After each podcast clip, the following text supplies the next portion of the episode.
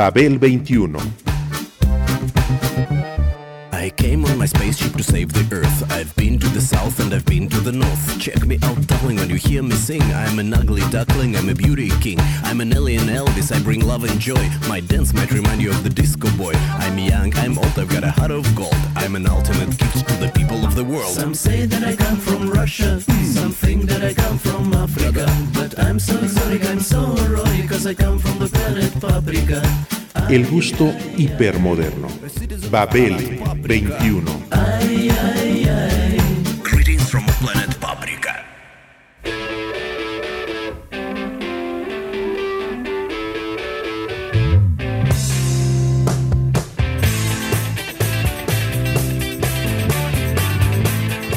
Kiss ha explotado al rock como una forma imaginaria de vida, un estilo que tiene poco que ver con la calidad musical o el trajín cotidiano.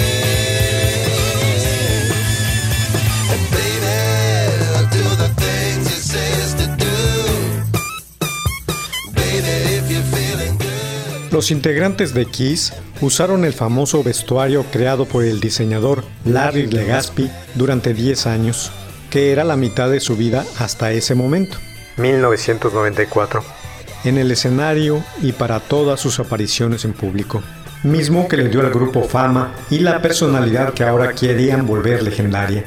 Con estos trajes se creó un arquetipo híbrido único, un hombre futurista del espacio combinado con imaginería animal. La antigua creencia en los seres de otros planetas se fusionó con la figura del astronauta moderno en la creación del Adán del futuro, que a su vez se juntó con encarnaciones bestiales del mítico chamán embaucador de los seres humanos. You know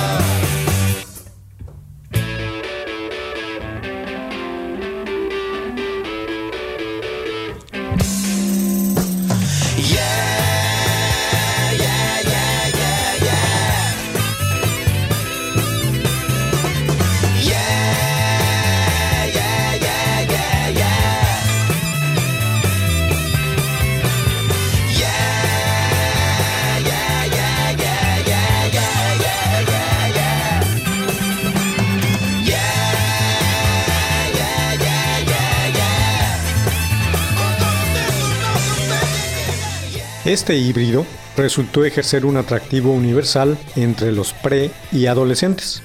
Además, al ser un disfraz completo, dio a sus usuarios la libertad de llevar vidas relativamente normales fuera del escenario, pues era imposible reconocerlos al natural, situación que luego de una década les cansó y optaron por quitarse vestuario y maquillaje.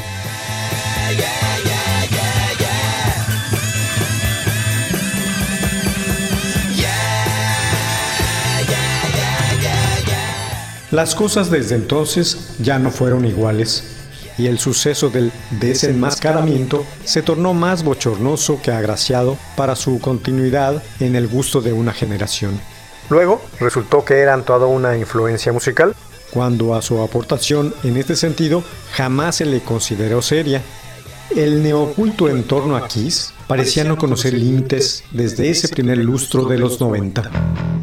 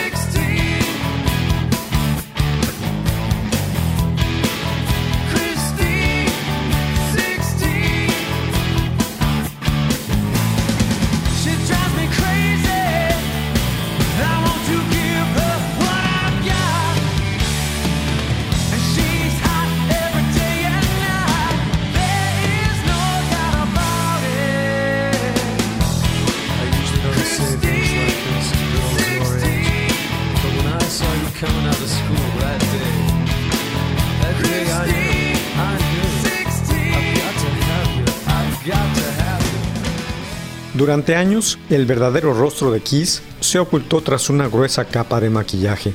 En 1983 cayeron las máscaras, pero junto con ellas se perdió también gran parte de la magia.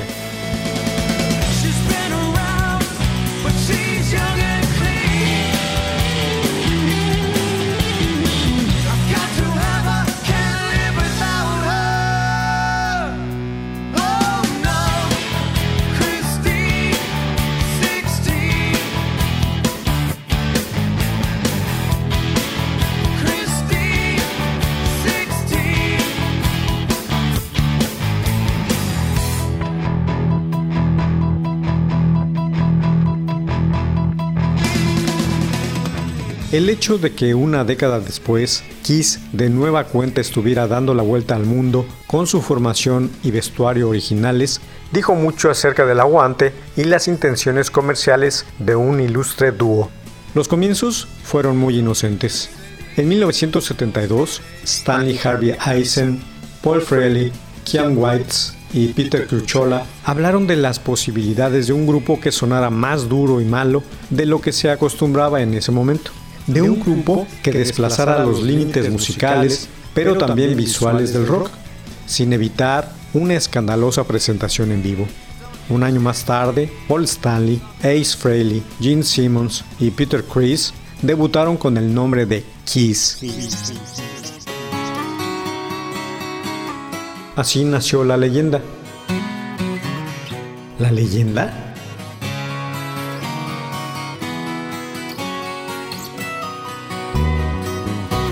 If never I'd met you, I'd never have seen you cry. If not for the first hello, we'd never have to say goodbye. If never I held you, my feelings would never show. It's time I started walking, but there's so much that you'll never know.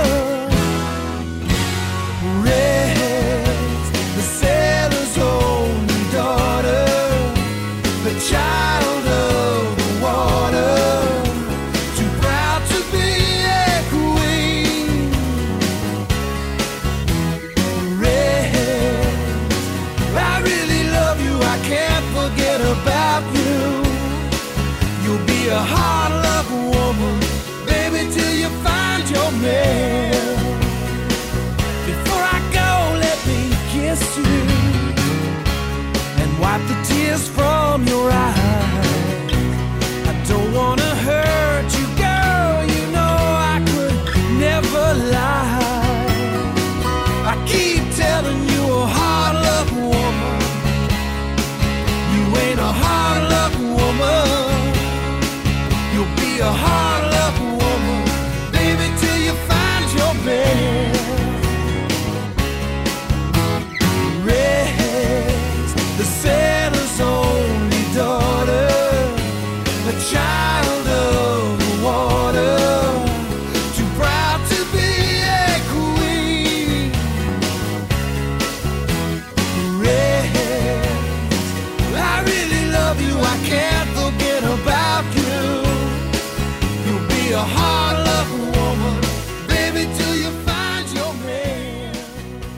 Muchos rockeros duros consideran a Kiss como uno de los fundadores del género del heavy metal.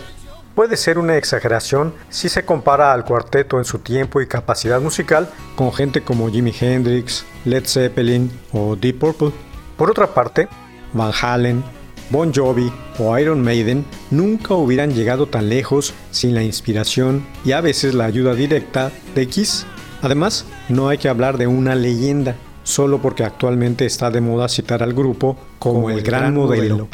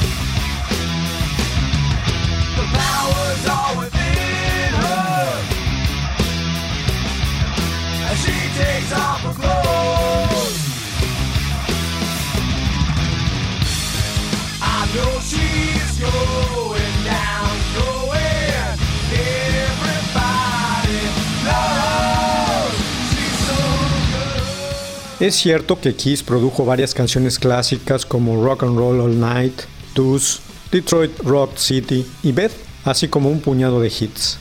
Pero Paul Stanley definitivamente no es el mejor cantante del mundo, ni Gene Simmons el mejor bajista. ¿Qué ha convertido entonces a este grupo en una leyenda viva? Kiss inventó el concepto del rock total, con las caras pintadas, el vestuario provocador y los bramidos de las guitarras.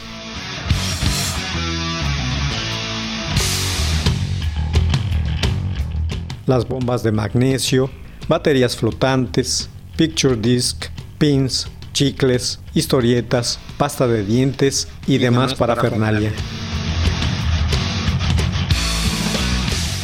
Kiss representa más que solo música.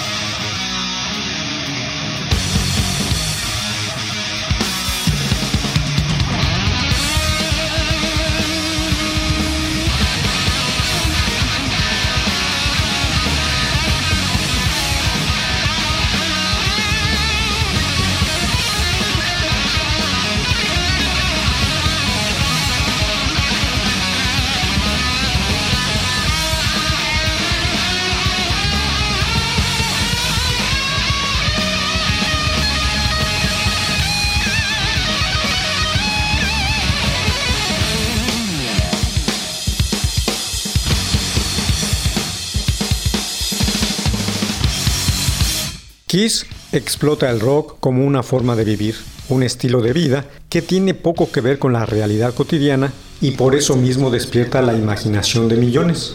Para el adepto al hard, un show de Kiss significa lo mismo que una emisión de Star Trek para un amante de la ciencia ficción, un viaje fantástico hacia otro mundo.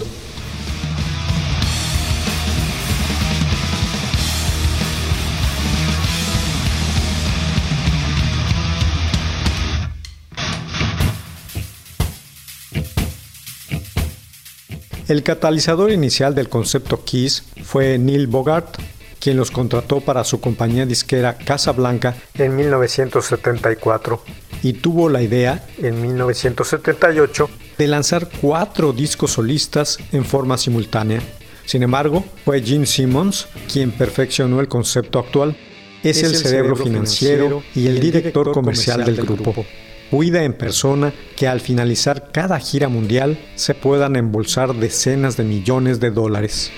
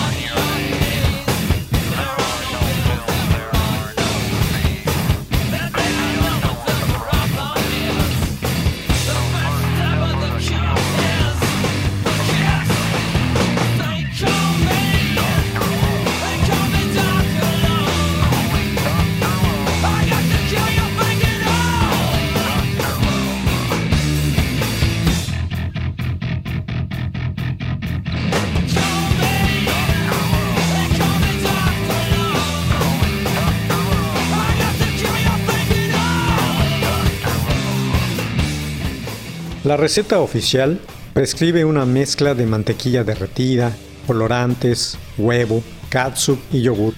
Y el fan a ultranza confía plenamente en la sangre tibia de cabra.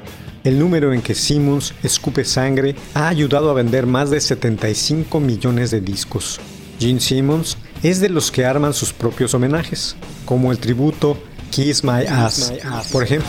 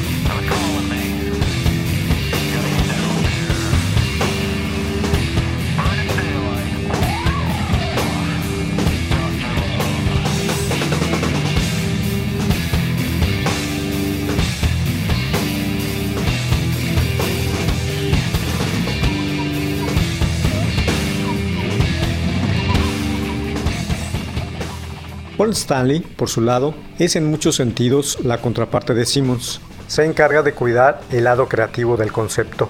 Es más discreto y prudente en sus declaraciones, pero puede explayarse por horas sobre su música. A Kiss no le importan las normas y los valores de otros, dice. Los determinamos nosotros mismos. Puedo decir lo mismo del contenido de nuestras canciones. Hemos cometido errores, pero por lo menos los admitimos y tratamos de mejorar. No nos basta con saber que hemos sido una influencia para muchos. Queremos seguir provocando la imaginación y que en alguna parte del mundo un adolescente de 16 años ponga alguno de nuestros discos y se interese por oír más.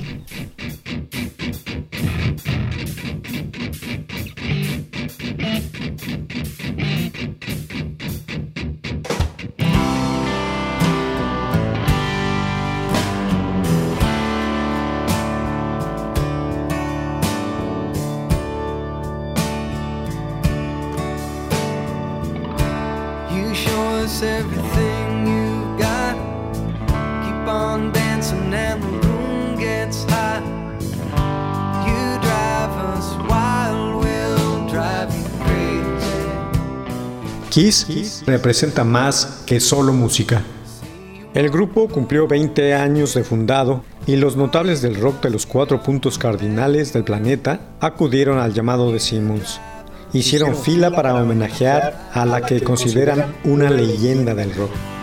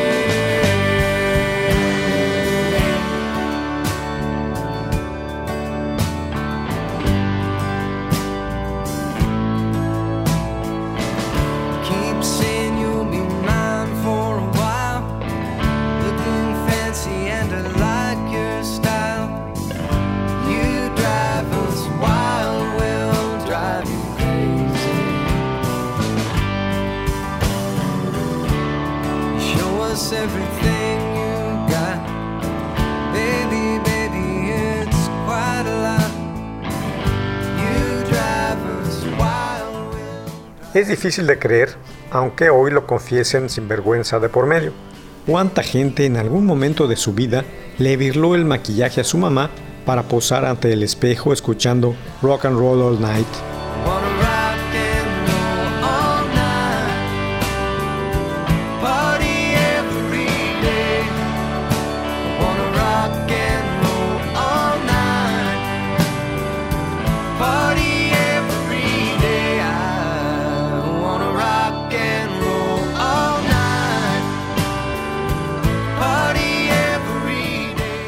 Kiss My Ass, título franco del álbum tributo a Kiss, lo reveló.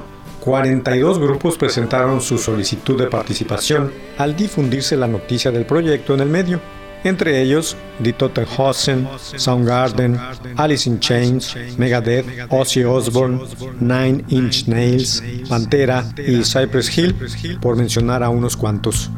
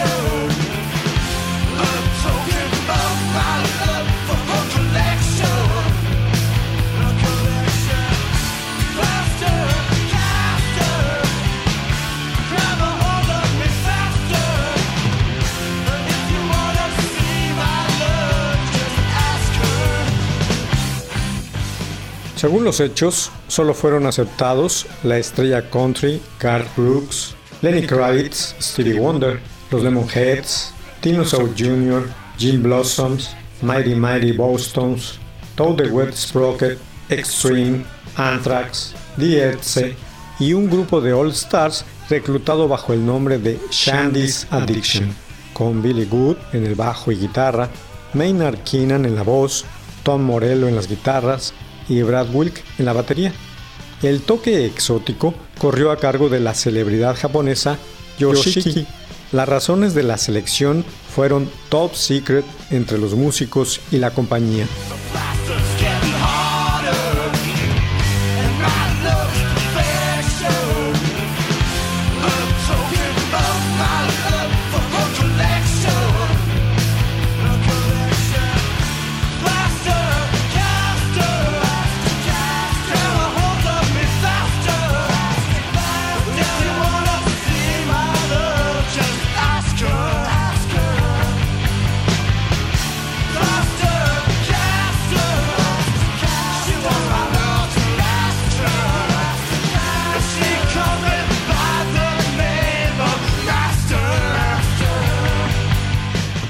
La idea para el álbum de tributo puso en la mira a los jóvenes estrellas del emergente rock alternativo estadounidense.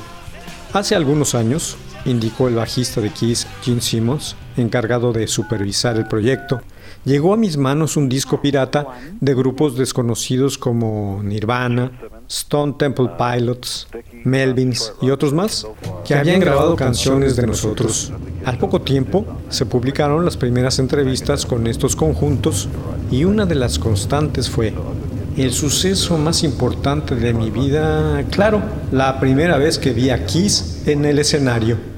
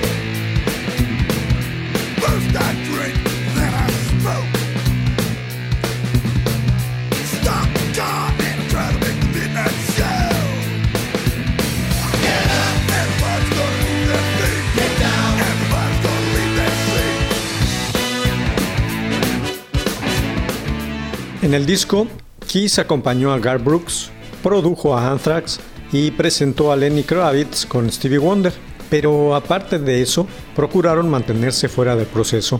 Les pareció muy importante que cada quien tocara la canción como si se tratara del material propio y la selección de las piezas fue desde luego cosa del músico en cuestión.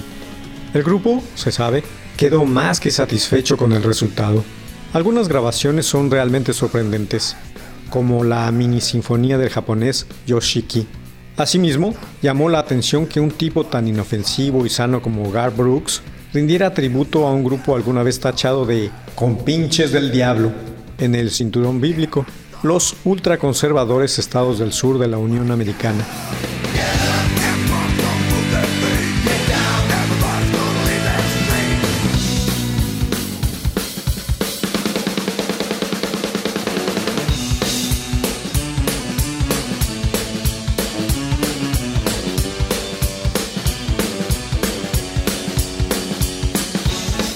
En fin, el tributo ha cumplido un cuarto de siglo y Kiss, por su parte, 45 años de vida.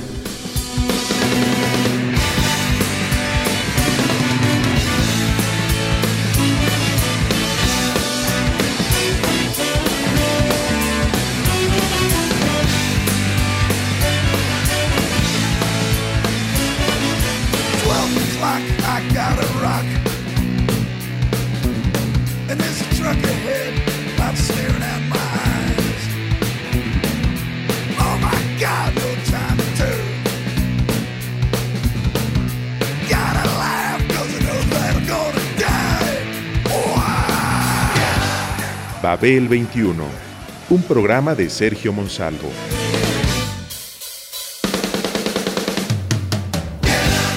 Producción a cargo de Pita Cortés, Roberto Hernández y Hugo Enrique Sánchez.